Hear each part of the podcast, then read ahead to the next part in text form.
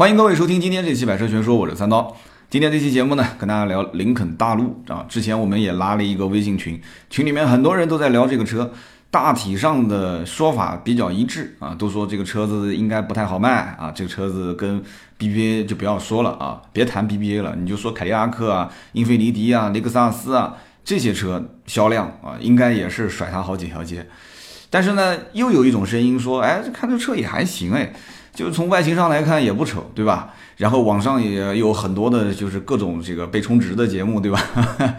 你有人问你这期节目充了吗？啊，没充，没充。我们正常聊，正常聊。那网上有很多各种，就明显就是啊，把这个车的一些亮点、特色介绍给大家啊。然后绝大多数都会说到这个车子和 BBA 车型当中的一些区别。但是我觉得它的初衷是比较好的啊，就是一些媒体同行，就是说把这车跟啊奔驰、宝马、奥迪放在一起去。比较啊，说这车怎么样怎么样，但是我觉得这反而是把它往往一个非常危险的地方去推。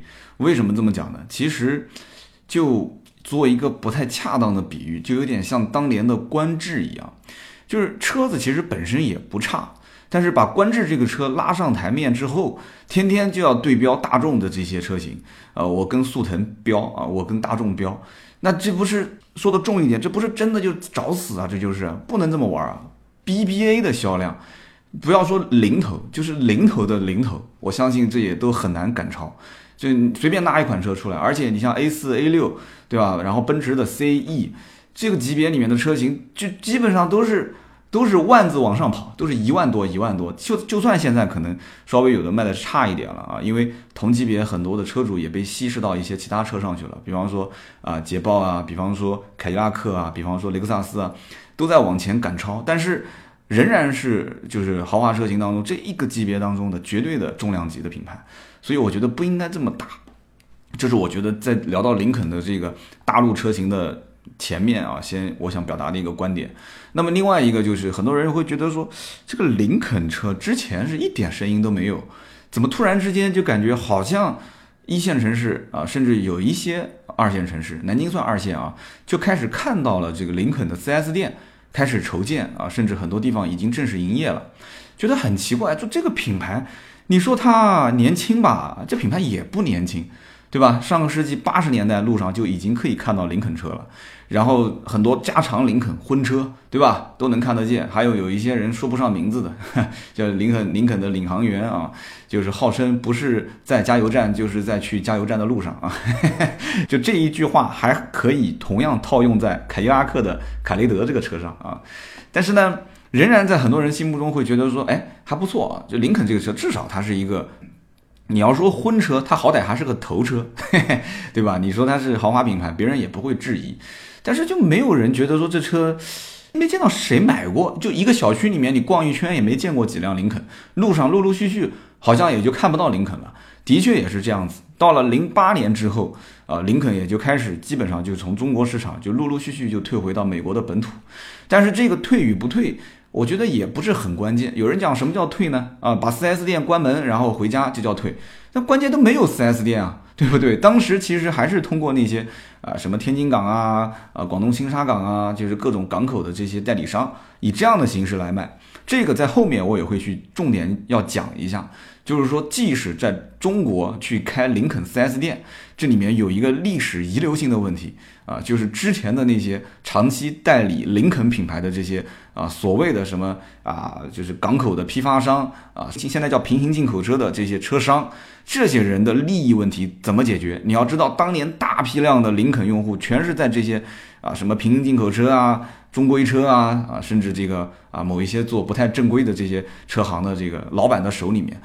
这些老板现在也很清楚啊，他们现在觉得说，哎，我是不是要把以前这些林肯车主啊，我们把他聚一聚，我也做一个什么客户管理系统，我也整一个什么车友会之类的，对吧？所以对于现在林肯在中国在华去建经销商网络，你不要觉得说这些人都不是什么，哎呀，这都不是正规军啊，都都是那些什么，就是是综合性的车行。我告诉你，已经出现很多地方，当地的 4S 店卖的都没有以前的代理商卖的好。就是绝大多数 买林肯车的车主，结果第一反应是找那些曾经代理过林肯车型的代理商，而不是找林肯的 4S 店，所以这里面就出现了一个比较严重的问题，也是现在林肯的一个市场定位，就是这个车子静悄悄的这两年来到了中国，甚至很多人都不清楚林肯到中国来卖，它到底卖的是国产车呢，还是卖的是进口车呢？我觉得就这一点宣传就都没有做到位，这是一个很严重的问题啊。然后你想想看，像当年雷克萨斯在国内，雷克萨斯很任性啊，他说我就进口，我从来没想过在国内国产。那雷克萨斯至少他也会告诉你一件事情，就是说我这个车子是免费保养的，而且我本身你看丰田这个车就已经没什么问题了。雷克萨斯当年打美国市场的时候，这个车就一直以超低的返修率，就是我既然敢给你那么多年的免费保养和维修，这车本身就不用修。再加上这车有混动系统啊，怎么样怎么样？就雷克萨斯叫 LHD，就是全混动系列。就人家进来之后，他会告诉你我我现在有什么优势。包括英菲尼迪啊，有人说这车之前卖的也不怎么样，这两年也是异常活跃啊，对不对？之前我也提到过这个品牌，对吧？一个就是二零一四年和东风开始啊做国产，开始国产化，一国产之后，英菲尼迪整个销量上涨。就增速几乎就是两位数，两位数，三十多，三十多，二十多，三十多，就这样往上增，啊，包括现在大家都能看到的凯迪拉克，这就不说了。凯迪拉克的现在增幅几乎就是在整个二线的豪华品牌当中啊，非常非常厉害的一个。再往下，就像捷豹，捷豹现在也是开始国产。那么回过头来就说到这个，我们今天说的这个林肯大陆这个车，林肯本身就是静悄悄的在国内开始卖，我也不知道他为什么要静悄悄的，就宣传投入极少。然后他这个宣传投入少也就算了，他卖的过程当中呢，他也不像我刚刚之前说的，就是你最起码要把自己的卖点你得说出来，你是设计方面好呢，还是说你的用材用料好呢，还是说你提供了一些某些独到的这些服务？就比方我刚刚前面说的是免费保养，还是你哪怕你就是善意的骗骗我也好啊？你说我这个车子终身免费维护，终身免费买保养，甚至前一万名，现在不都这么玩嘛？什么前五千、前一万？什么都没有，什么都没有的时候呢，还摆了一个比较高的姿态，就是说，哎，我们是总统座驾，就美国总统都已经折腾成这个样子了，就 你大家都知道的那个那哥们儿对吧？就是他都已经折腾成这样子的，就现在全中全中国全世界人民都就这样的评价，我觉得不沾总统这条边，不沾总统这两个字，我觉得反而是一件好事。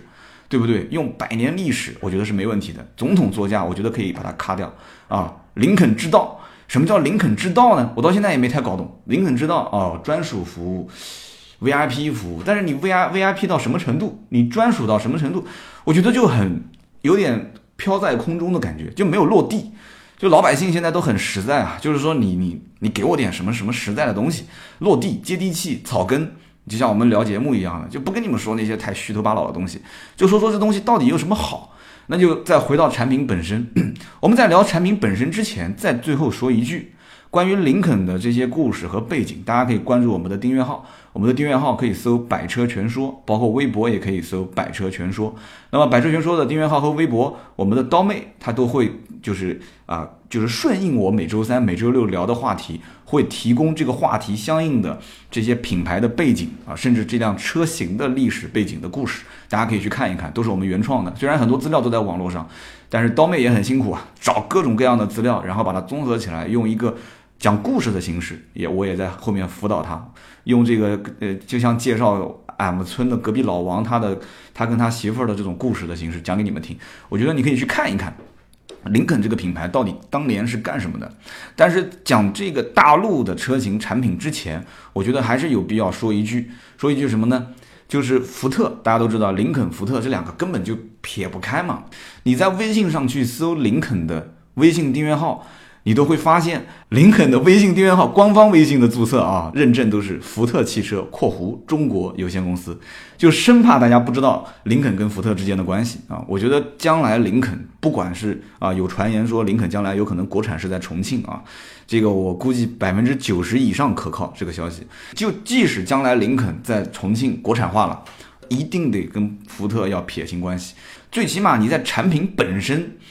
就是零部件的共享方面，你不能有那么多的零部件共享啊！现在有人就在网上爆图片，说甚至于，那我不是说大陆这款车啊，就是说其他的林肯的，你可以去看一看某些车型，甚至于连雨刮器的这个造型、质感各方面都跟福特的哈同平台的车型一模一样，就完全不能这样，就像大众的车一样的，你说奥迪的车。对吧？奥迪的奥迪的 Q 五跟保时捷的 Macan 两个车平台都一样，各方面数据都能找得到一模一样，但最起码质感各方面是不一样的。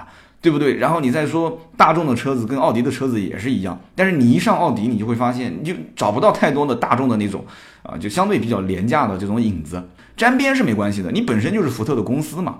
但是你在产品本身是要脱离开跟福特共用很多的一些零部件的这样的一个事实。你同平台这个没没有办法，对不对？同平台大家都知道这个车你根本脱不开关系嘛。之前在国内上市的，你比方说像。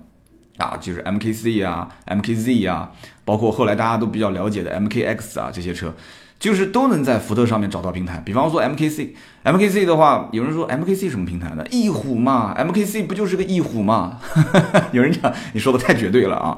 那行，那我就说翼虎跟福克斯也是同平台。有人说我去 MKC，你刚刚才说完翼虎又说福克斯，对啊，翼虎就是一个福克斯轿车化底盘的 SUV。不就这么一个简单的概念嘛，对不对？那么 MKC 跟翼虎之间同平台，那么 MKZ 呢？MKZ 有人讲 MKZ 现在所有的宣传打的都是什么 A4L 啊、奔驰 C 啊、宝马三系，不能这么玩，这么玩的话一定玩死掉。你就打打同级别的这些 什么英菲尼迪啊、雷克萨斯啊都没问题，这些车本身也卖不出去嘛。这个时候你会说，哎，它是什么同平台？同平台就多了啊，蒙迪欧啊，有人讲说金牛座，大陆大陆跟金牛座。哎，其实都一样，都是同平台的。大陆跟 MKZ 啊，包括蒙迪欧、金牛座、大陆啊、锐界这些都是同平台的。那么你讲到锐界，又讲到另外一款车，就是林肯的 MKX。那么也就可以这么理解，就是说 MKX 就是林肯 MKZ 的 SUV 版本啊。就有人讲说这说的有点不专业，那可以这么理解吧？ACL 的平台诞生了这个 Q，这里面其实很简单的道理就是，平台通用化之后呢，制造成本肯定是低。但是大量的零部件共享就会造成，其实很多人觉得说，林肯这个车我是不是值得啊？通过它现在全部都是进口嘛，通过用进口的形式，我去买到这样的一个啊所谓的豪华车型。所以这个理念，如果说在中国的市场上不花重金、花大量的这些。啊，钱去洗脑，让很多人觉得说林肯确实它是一个不错的美式车，所以在这个情况下，很多人会要了解到说，啊，这个车到底有什么特色？比方说设计师讲说，啊，这车我不想把它做的太过于标新立异，但是我又不想把它设计的太过于古典，这不就是中庸吗？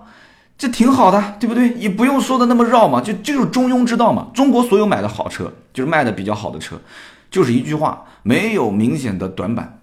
再讲到底就是非常中庸嘛，中庸就是好事啊，不是什么坏事啊，对吧？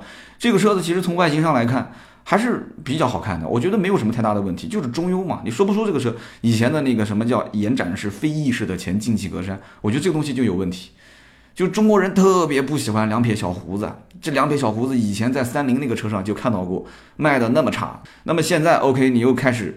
用这个小胡子在中国打市场不行的，所以说现在把它改成这个中网，就是大嘴式的中网，我觉得起码找到了一点感觉啊。但是目前来看就两款车，一个就是今天我们要聊的大陆，还有一个就是林肯的 MKZ。这两个车子呢，现在改成中网，就是一个大嘴，然后上面一个一个的，就有点像新呃，就林肯的新标啊，星辉标志，一个小镂空，这还不错。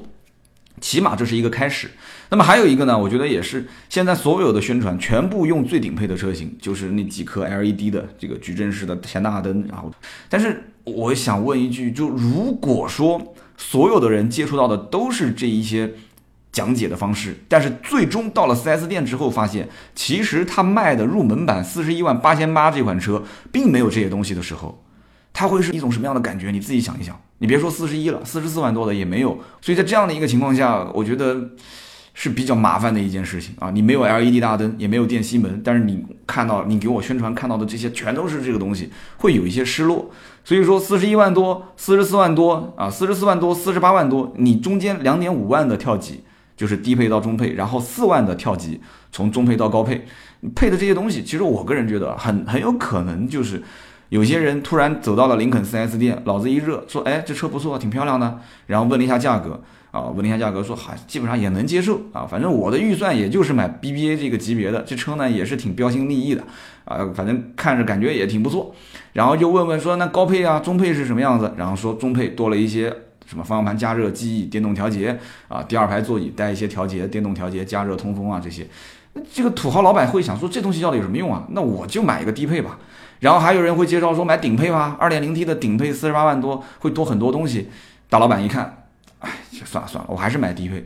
所以我个人分析这个车不用讲，二点零 T 最低配一定是这个车目前来讲主力销售的阵容。那有人讲说这车还有三点零 T 呢，还有三点零 T 的这个四驱版本，对吧？还有总统座驾、总统版，三点零 T 基本就是当幅画放那个地方看看了。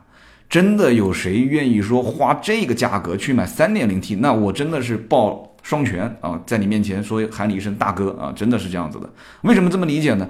现在基本上同级别的车型当中，都是在把自家的 3.0T 的价格拉低。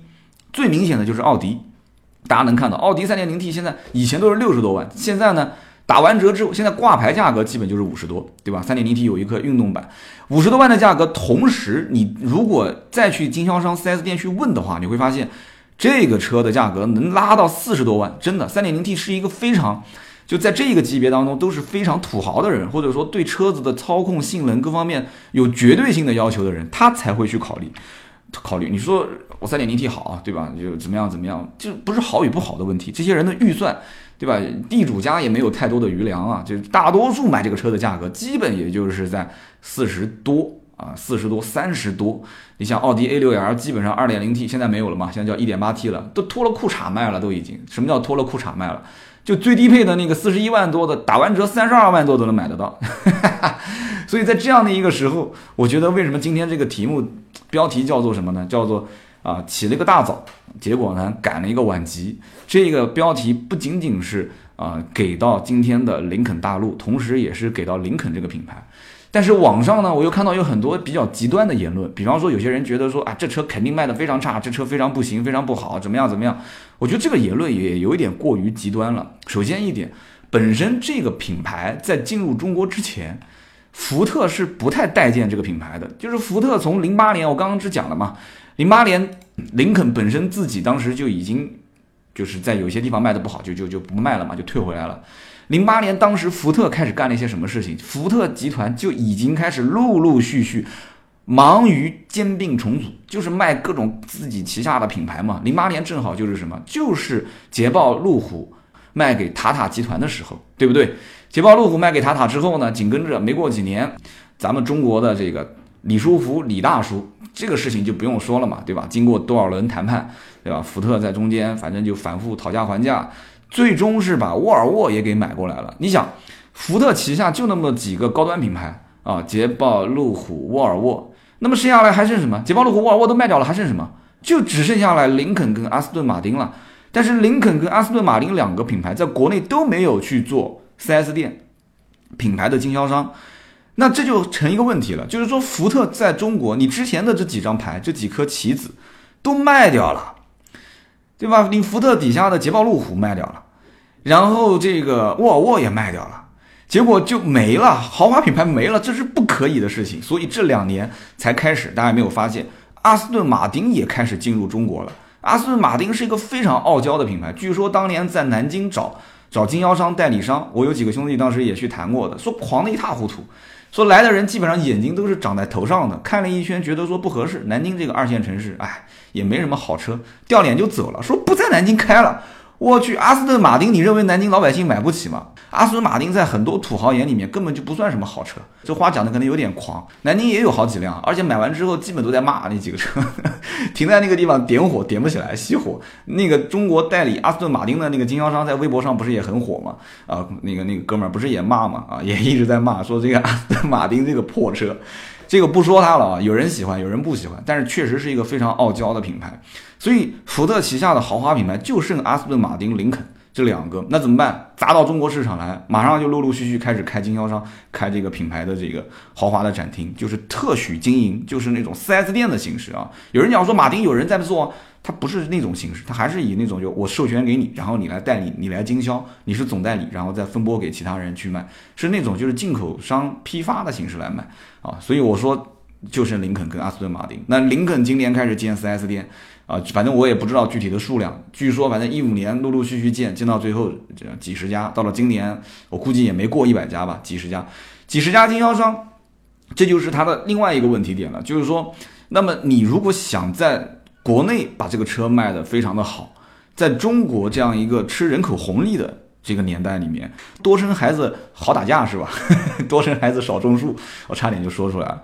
的确是这样子的，经销商的体系的建立，前期应一定是先按数量啊，先把数量网点先给它建起来，然后再整质量。那如果说你你管理体系非常牛逼，我觉得其实福特的管理体系就不错啊。全中国福特的这些经销店做的都还是非常非常不错。在南京的话，南京的福特就号称是啊叫做南京汽车圈的黄埔军校啊。南京的福特就是号称汽车圈黄埔军校。我们原来我上班的那家 4S 店不就是吗？大多数的管理层全是福特的，然后隔壁的奔驰也是全是福特的，然后宝马也有好多管理层都是福特的。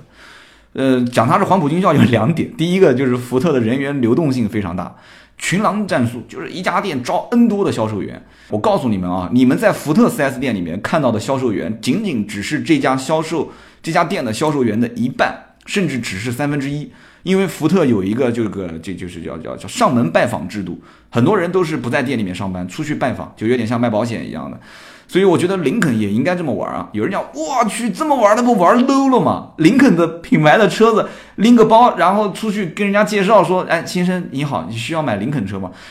虽然说感觉是有点 low 啊，但是你也可以把它做的不 low 嘛，对不对？你也可以穿一套这个这个，比方说这个名牌的西装，然后拎一个名牌的包，你也可以开着林肯的豪车到某一些企业直接奔老总的办公室嘛，对不对？这东西要看你跟谁去去聊天了。你要是跟那些小职员聊天，那是有点 low；你要是找他们董事长跟总经理，那就不 low 了嘛。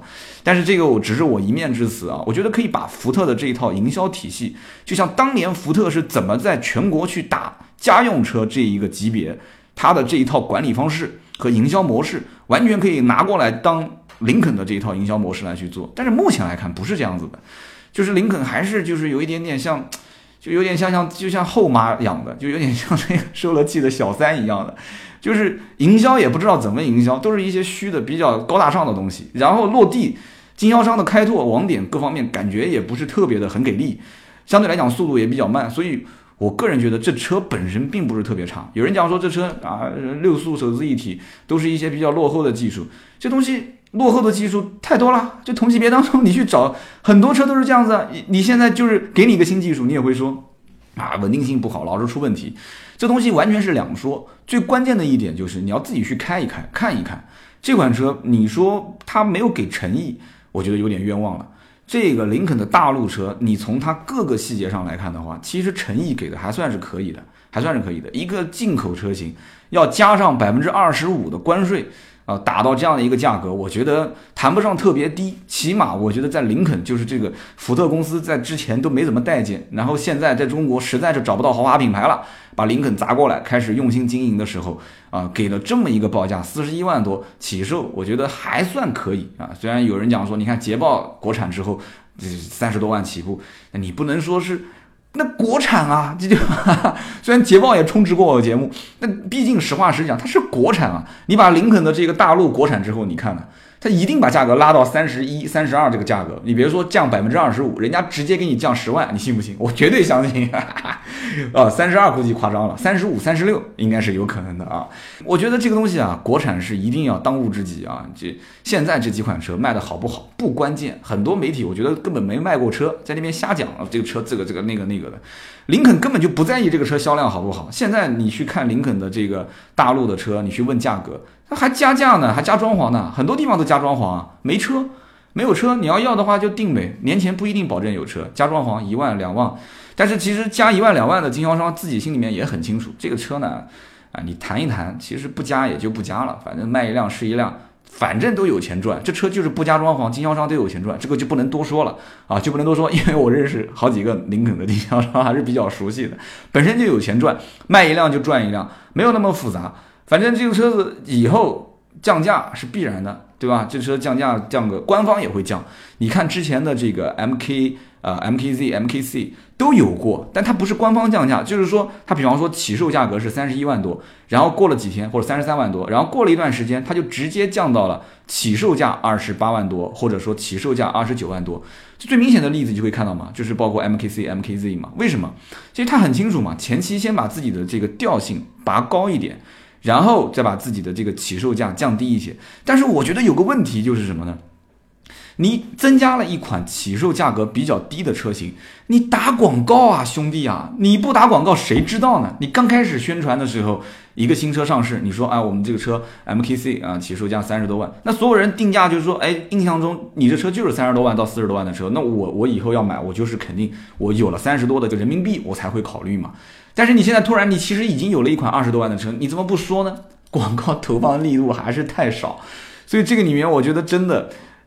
重金砸广告啊！重金砸广告，不要去跟什么总统座驾再去有关联了，去掉这个东西，然后把百年历史放进来，就给大家去品一品这个车，就看一看这种林肯的这种稳重的，然后有一点点调性，有一点点那种就是总统嘛，就是那种比较傲慢的调性。但这个傲慢是打双引号的，不是说对客户傲慢，而是说有一些人在商业领域里面，他就是需要有一些。证明自己，他就是在这个行业里面是一个意见领袖，就已经成功了嘛。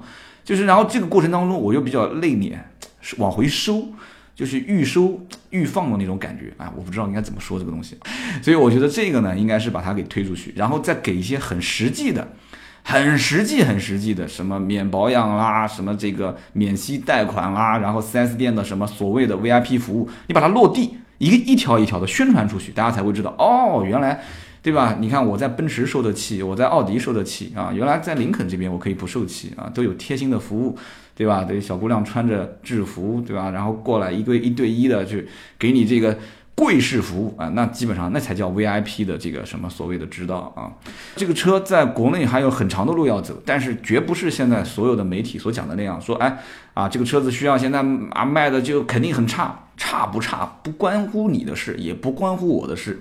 而且据我分析，其实林肯现在目前的任务应该都不重，就是现在不管是从林肯品牌来讲，林肯市场来讲，还是他们这个这一任 CEO 来讲，就这个车现在推市场，无非就是让大家先知道啊，有林肯这个车啊，林肯现在在国内有那么五辆车在卖。哦，对了，我都忘了说了，林肯哪五辆车在卖？林肯国内现在 MKC、MKZ，我刚刚不是说了嘛啊，然后还有包括啊这个大陆，对吧？还有包括 MKX。然后还有一个领航员，就这五辆车都是进口车，所以呢，我觉得啊，不能说这个车子叫什么勇气可嘉了，什么实力太差了，好多人都在讲这些东西，我觉得都是冷言冷语的。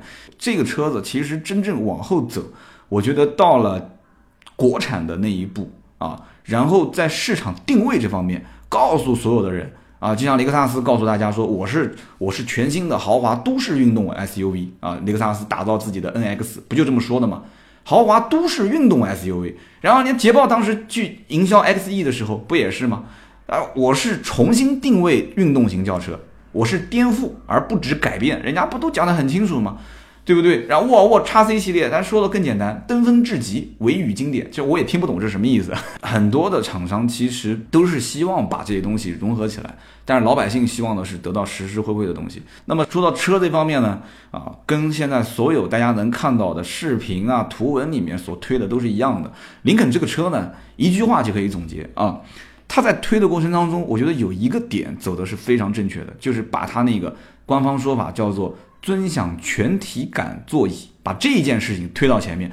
每个车子拉出来溜溜，最起码你得有一个能说得上来的东西，能讲故事的东西，对吧？现在这不是互联网公司喜欢在台上讲故事嘛，对吧？一个一个破手机能说它五六个小时，对吧？这个然后说说说说到夜里十一点，一个手机都能说五六个小时，你说这一辆车那不能说三天啊啊！所以说这个。尊享全体感座椅，现在是基本上绝大多数的媒体向外啊做影响力宣传的时候讲的最多的。那么很简单，它其实就是一个三十项自定义调节的座椅啊。有人讲说三十项自定义调节是不是很夸张？确实是有一点点夸张啊。三十项调节包括头枕有四项啊，就是你的头枕可以前后上下电动调节。你自己看看自己家里面开的车头枕，上下调节都是靠手动的啊，人家上下前后四项电动调节，靠背。它的座椅是分体式的，就是有两层，背后是一个支撑的靠背，然后你人是在第一层，它是分体，这个很有意思。然后你的我讲的这个靠背是后面的第二层的那个固定式的这个这个靠背，有两项调节啊，上下前后。然后肩颈枕，什么叫肩颈枕呢？就是呃在你的肩膀和靠肩膀下面这一块两边有一个包裹的。这个地方可以两项调节，就是前后，然后腰部支撑有四项调节。你开过一些呃 BBA 啊，或者是其他的一些好车，有一个小圆盘啊，上下前后，它里面会鼓气鼓起来。这样可以把你的腰给托起来。然后腰背枕，腰背枕就是靠你的肋骨这个位置底下也是有一个小的啊侧翼一个小包裹，也可以两项调节前后。然后座椅呢，就是前后上下啊就可以调嘛，就是六项调节前后。上下，然后还有包括倾斜啊，前倾斜、后倾斜，六项调节。然后坐垫枕，坐垫枕就是你的这个。呃，坐垫嘛，坐垫枕也可以上下啊调节，然后腿部延伸四项调节，腿部支撑四项调节，三十项调节基本是套头了。如果将来再给你整一个呃这个通风座椅什么什么三项调节也算上的话，然后加热三档可调，那就是三十六项了啊，这个就夸张了啊。我估计以后要是哪个人要是想在座椅上面跟林肯去拼的话。他可能真的就这么玩了，说我们家是三十六项调节，然后怎么调呢？啊，连通风三项三项可调，加上加热三项可调，我也给他算上啊。反正就是三十项可调，这个确实不错。这椅子呢，呃，我这两天会去拿一辆林肯的这个大陆的试驾车过来，然后跟大家试驾，是我通过私人关系借的啊，这不是充值，不是厂商给的我，我通过私人关系借了一辆车，改天我回去试拍一段小视频放给大家看。那么视频呢，眼瞅着十二月份也快到底了，我今年呢基本上就。一直都没怎么拍，到了明年我会陆陆续续放一些新车视频。我们现在在呃测试各种拍摄的方法啊，大家不用着急啊。林肯大陆这个车的视频，我们现在已经接到车了，很快就会去测。林肯大陆这个车子呢，除了刚刚讲的座椅以外，这车本身还是有一个啊，就是或者说有很多个是值得说的。比方说它这个设计在腰线上的门把手，这东西。在很多车上其实不太常见，因为大多数的门把手不会设置在这个腰线镀铬饰条在一条平行线上，大多数人还是会设置在靠下一点。我不知道这种设计有没有什么从这个实际应用学上来讲有什么好处，我不太懂。工程设计上来讲我不太懂，但是我觉得还是挺好看的，至少给人感觉有一点点隐藏式的感觉，是不是对流线有一点点好处？而且它这个门把手，刚刚我前面也说过了，它是有一点点类似于。叫什么？就我记得丁敏曾经说过，叫仪式感，跟这个车辆去握手啊，而不是去拉它、去握它，跟它握一下手啊，它是这个电子感应的啊，你去握一下手，滴啊，这车门就开了。然后里面也是啊，也是电子的按键门锁。那么同时呢，这个座椅到了豪华版本车上去，就是你到高配车上去看的话，它的这个打孔的纹路。也是按照林肯的标志来造的，就这些细节，我知道，我觉得还大家还可以去，有有有有机会的话啊，去欣赏欣赏还是可以的。那么另外一个，这个车上的音响，它用的叫做瑞威，这一点我觉得大家可以了解一下。瑞威，我看之前的报道是林肯跟瑞威之间签了一个十年的合同。大家都知道，汽车品牌一般都会跟很多的一些音响品牌去签约嘛，然后就你帮我去定制。对吧？呃，有的是独家，有的不是独家嘛，啊，有的是跟 BOSS 啊，有的就是跟，就是瑞威现在啊，就是这个公司旗下的品牌，就是哈曼卡顿啊，哈曼卡顿，哈曼卡顿就不用说了，很多车上用的就是哈曼卡顿，瑞威就是这个哈曼哈曼集团旗下的一个品牌啊。以前大家应该听说过，林肯车上有一个叫 THX 啊，THX 它是这个影院级的，就是你去看电影，影院里面会看到有的。上面会贴 T H X，有点像杜比的一个认证啊，所以说这个音响好与坏，大家自己去体会一下。但是这个音响呢，怎么说呢？呃，就像很多人去买这个 HiFi 的耳机一样的。这个我自己今天录音的这个不就是一个索尼的这个 D 一百吗？我在选耳机的时候就会觉得说，人家都推荐说这个耳机不错，但我听了感觉也不是那么好。但是我听了可能某一个耳机，我觉得听的还不挺舒服的，完全看个人，这一点就是看你自己了，好吧？那么剩下来的像什么迎宾感应系统啦，什么通体式尾灯啦，这些东西大家自己去感受了啊，我也不多说了。但是有一个电子密码锁，这个我觉得挺有意思的，它是隐藏在这个 B 柱上面的。啊，然后你用手去摸一下，你可以去在上面设置密码锁。有人讲这个多此一举啊，对吧？你就算你有个无钥匙进入、无钥匙启动，都不用掏钥匙了。你要是如果说有一个遥控钥匙，也都解决这个问题了。要电子密码锁干什么？这个就说到中国人跟外国人之间的习惯不同。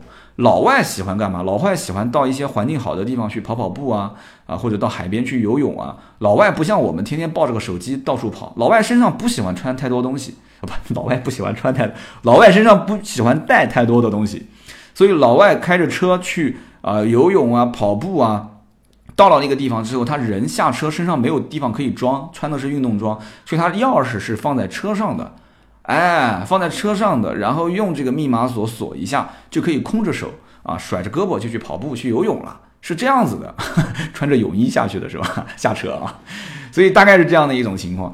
那么这一次的这个林肯大陆呢？如果想去看更详细的一些测评的报告，或者说我不是测评人啊，你可以在网上去看看大家的很多的一些同行之间的测评。那我也会出一期视频呢，更多的还是说说这个车子我的一些看法和感受，那么再详细一点。那么今天这一期的音频呢，大家听了半天也别失望啊，就是可能很多方面讲的还是林肯这个品牌本身我的一些看法。我觉得说这是一个比较值得关注的品牌，起码。你可以看到，福特在中国没有高端品牌之后，林肯作为福特在中国今后的啊唯一的一到两个豪华品牌，我相信福特应该会好好的去经营它啊，不管是进口和国产车型并存销售，还是说将来就完全国产化，然后就是说在呃百分之九十九是在重庆了，在重庆产了之后怎么样怎么样怎么样？我觉得起码是值得关注的，而且还有一点就是这个车。将来它一定会意识到，会把它的很多的东西、很多的理念都跟福特区别开来。至少现在来看的话，厂商应该还没有意识到这一点。但是往后走，可能涉及到啊他的这个投入资金的多少。之前福特根本就不愿意给钱去去去去升级换代林肯车，不愿意砸钱去把林肯推到全市全球各地的各个角落，这很很正常。没有钱，什么事也干不了嘛，对不对？所以在这样的一个情况下，我觉得。还有很长很长的路要走，起码之前有你看凯迪拉克对吧？凯迪拉克的微博粉丝有一百多万，然后你看林肯，林肯连个微博都没有啊！我觉得林肯官方微博可以开始注册了啊，可以认证了，艾特我一下。那么其实，在这样的一个情况下，大家就会看到，在这个品牌未来的路有很长很长需要走。那么前期如果你不愿意去消费，那也很正常，对吧？你觉得说是进口的，我觉得价格定高了，那很正常，你看看就可以了。赏鉴赏鉴，那么将来如果说国产了之后，至少不能让说 BBA、奔驰、宝马、奥迪在国内的日子那么好过。但凡是没有竞争、一家独大的，不管是企业也好、品牌也好、产品也好，到最后都越造越差啊，都是这样子的。所以一定要有竞争。这两年其实你可以看到，奥迪的这个自身感觉危机非常强。然后奔驰就是反复去推更新的科技、更好的设计啊，盈利啊、增长都是就是谁更上进，谁就能往前跑。宝马也是紧随其后，奥迪不用说，肯定也是埋头在想着憋大招嘛。那么在这样的情况下，捷豹也开始国产了，对吧？凯迪拉克也在奋起直追，雷克萨斯这两年也在有小动作，但是一他是闷声发财不说话。英菲尼迪啊，甚至还有一个像本田的阿库拉，讴歌，讴歌都开始国产了。所以呢，真的是越往后走。越好玩，豪华品牌将来真的是一场大戏啊！这场大戏有的好聊了，今天只是开了个头。好，今天聊那么多啊，起个大早，赶个晚集的林肯大陆，呃，有什么想法，在喜马拉雅的节目下方点个赞，然后评论一下，我都能看得到，也会跟你们互动。如果想看更多的原创内容呢，可以上我们的微信和微博搜索“百车全说”就可以了。好，今天这期节目就到这里，我们下一期接着聊，拜拜。